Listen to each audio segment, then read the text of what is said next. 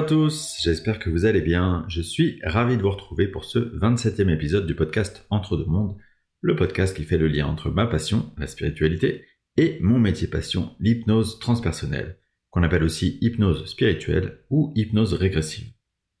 Aujourd'hui, j'aimerais vous parler du sujet des expériences de mort imminente, qu'on appelle aussi par acronyme EMI en français, ou plus couramment NDE en anglais donc, qui fait référence à Near Death Experience.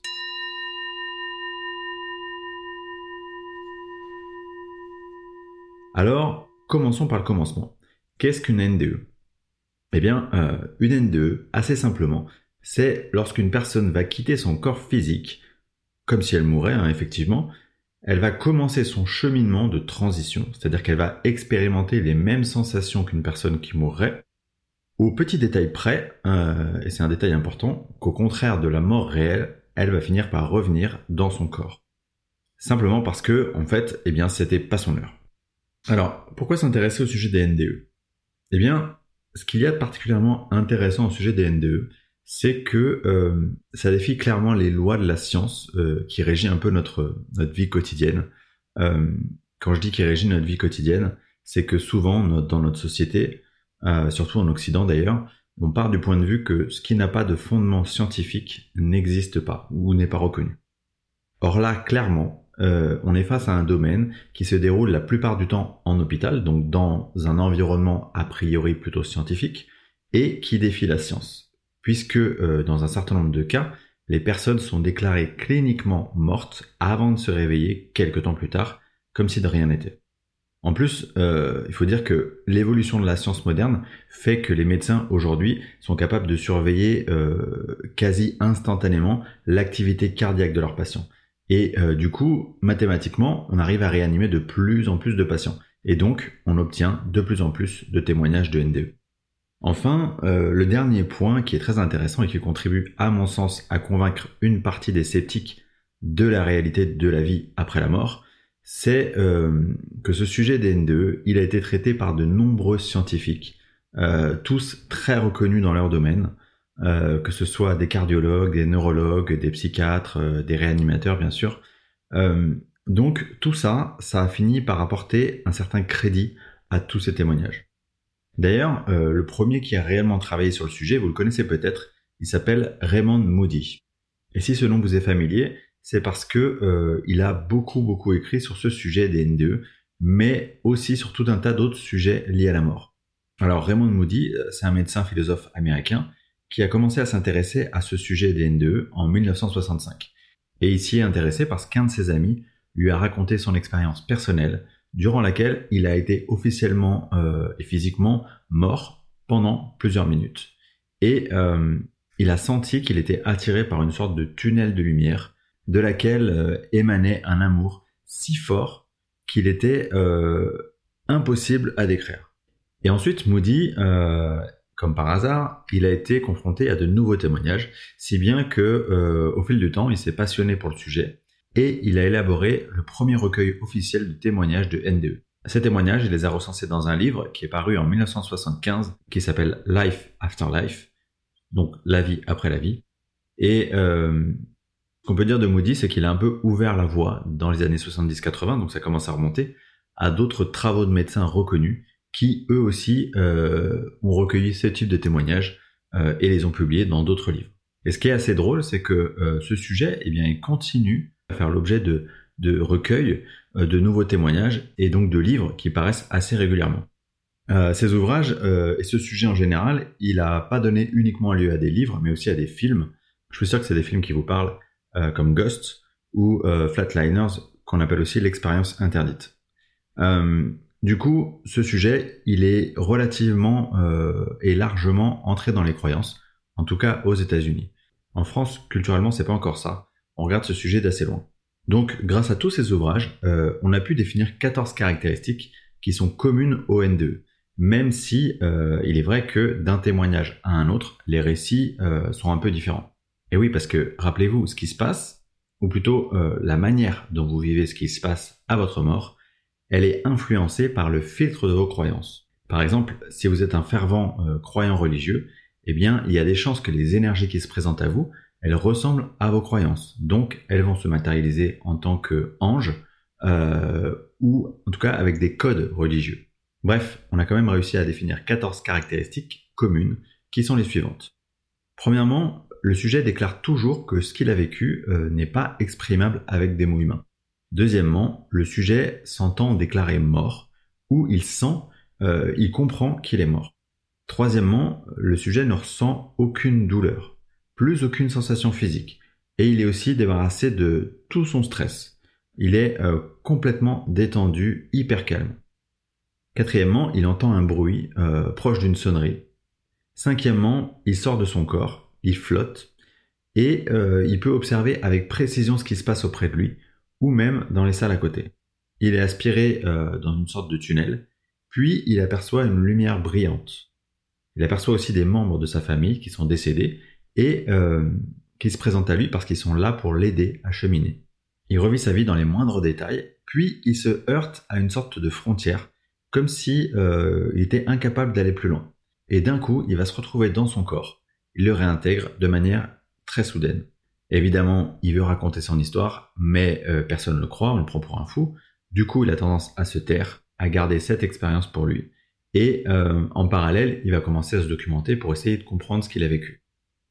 Évidemment, il n'a plus aucune peur de la mort, euh, et la conséquence de ça, c'est que sa perception de la vie et la manière dont il vit en est complètement changée.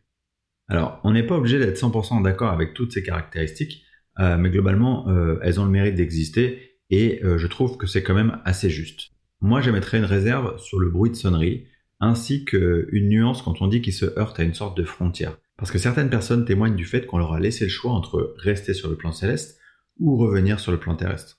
En leur montrant d'ailleurs ce qu'ils pourraient faire s'ils revenaient sur le plan terrestre ou les conséquences euh, du fait qu'ils ne reviennent pas sur le plan terrestre. À mon sens, une expérience de mort imminente, c'est quelque chose qui est toujours planifié avant l'incarnation, comme une sorte de point d'étape. Et euh, je défends cette idée parce que les personnes qui font une NDE, elles racontent toujours qu'il y a un avant et un après. Leur vie change du tout au tout et surtout leur perception, leur regard sur le sens de la vie change totalement. Quasi systématiquement, ça opère comme une sorte d'accélérateur d'éveil spirituel. Ces personnes, elles vont prendre conscience de la manière dont elles ont vécu la première partie de leur vie et euh, de la tournure qu'elles pourraient donner à la seconde partie de leur vie. Alors pour cet épisode, je me suis inspiré des nombreux témoignages de NDE qui existent, hein, et en particulier évidemment du livre Life After Life de Raymond Moody, ainsi que le livre Enquête sur l'existence des anges gardiens de Pierre Jovanovic, dont euh, je vous recommande la lecture. Je vous laisse maintenant écouter un extrait de séance d'hypnose transpersonnelle durant laquelle la consultante, à travers la médium, qui est connectée à son énergie, va revivre dans l'une de ses vies antérieures la transition de son âme entre plan terrestre et plan céleste. Quant à moi, je vous remercie infiniment pour votre écoute et je vous dis à très bientôt pour un nouvel épisode du podcast Entre deux mondes qui traitera des synchronicités.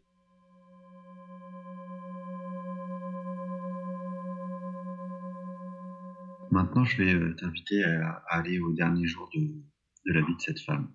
Et tu peux me dire euh, où tu es. je suis dans mon logement.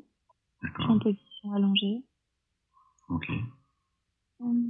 J'ai l'impression que comme si j'hallucinais. C'est-à-dire? C'est-à-dire que je suis pas morte.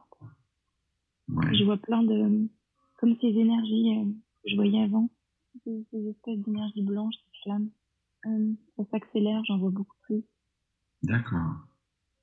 D'accord, comme si euh, du coup, malgré le fait que tu sois pas encore morte, tu arrivais à avoir beaucoup plus d'énergie autour de toi.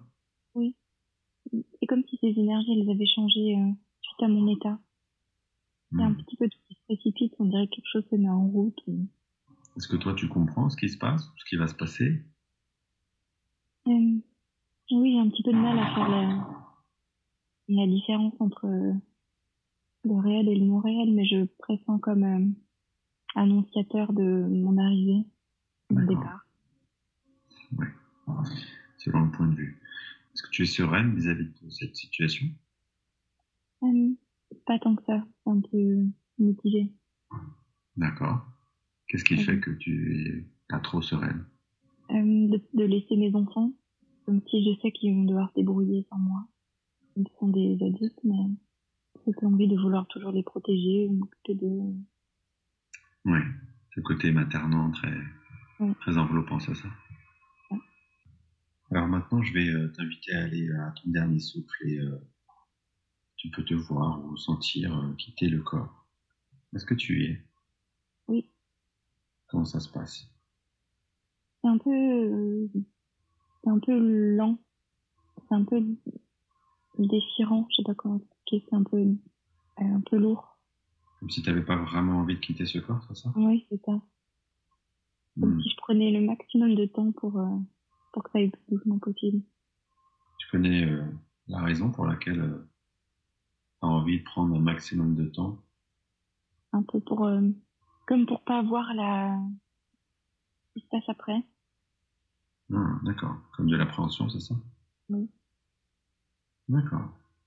Comme si je sais, mais je veux pas encore savoir. Ou... Et alors maintenant que ça y est, euh, tu es sorti de ton corps physique, comment tu te sens? Je me sens en observation. Ça tournoie encore beaucoup. C'est un peu diffus et confus. Oui.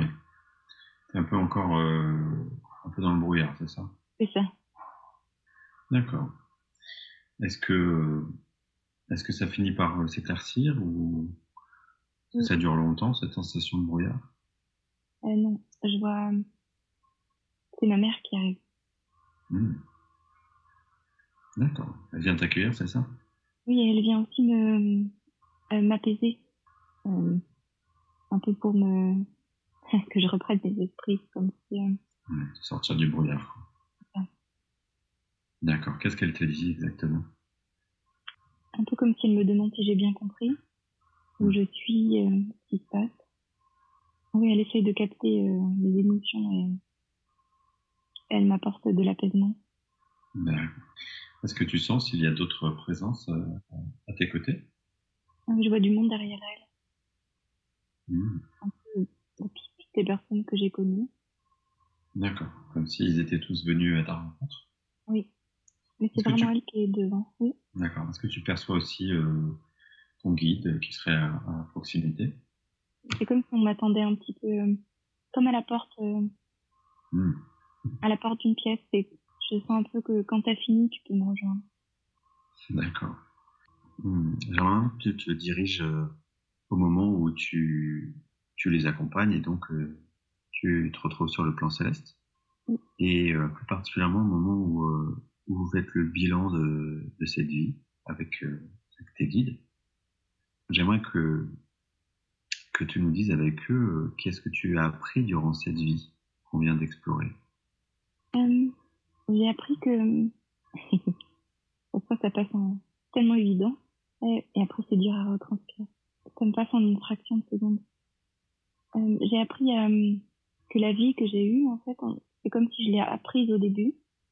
J'ai appris de ma mère et ensuite j'ai eu suffisamment confiance et c'est un peu quand, quand j'ai eu confiance que tout s'est euh, déclenché, que j'ai compris ma propre, euh, ma propre puissance, mon propre savoir, mon,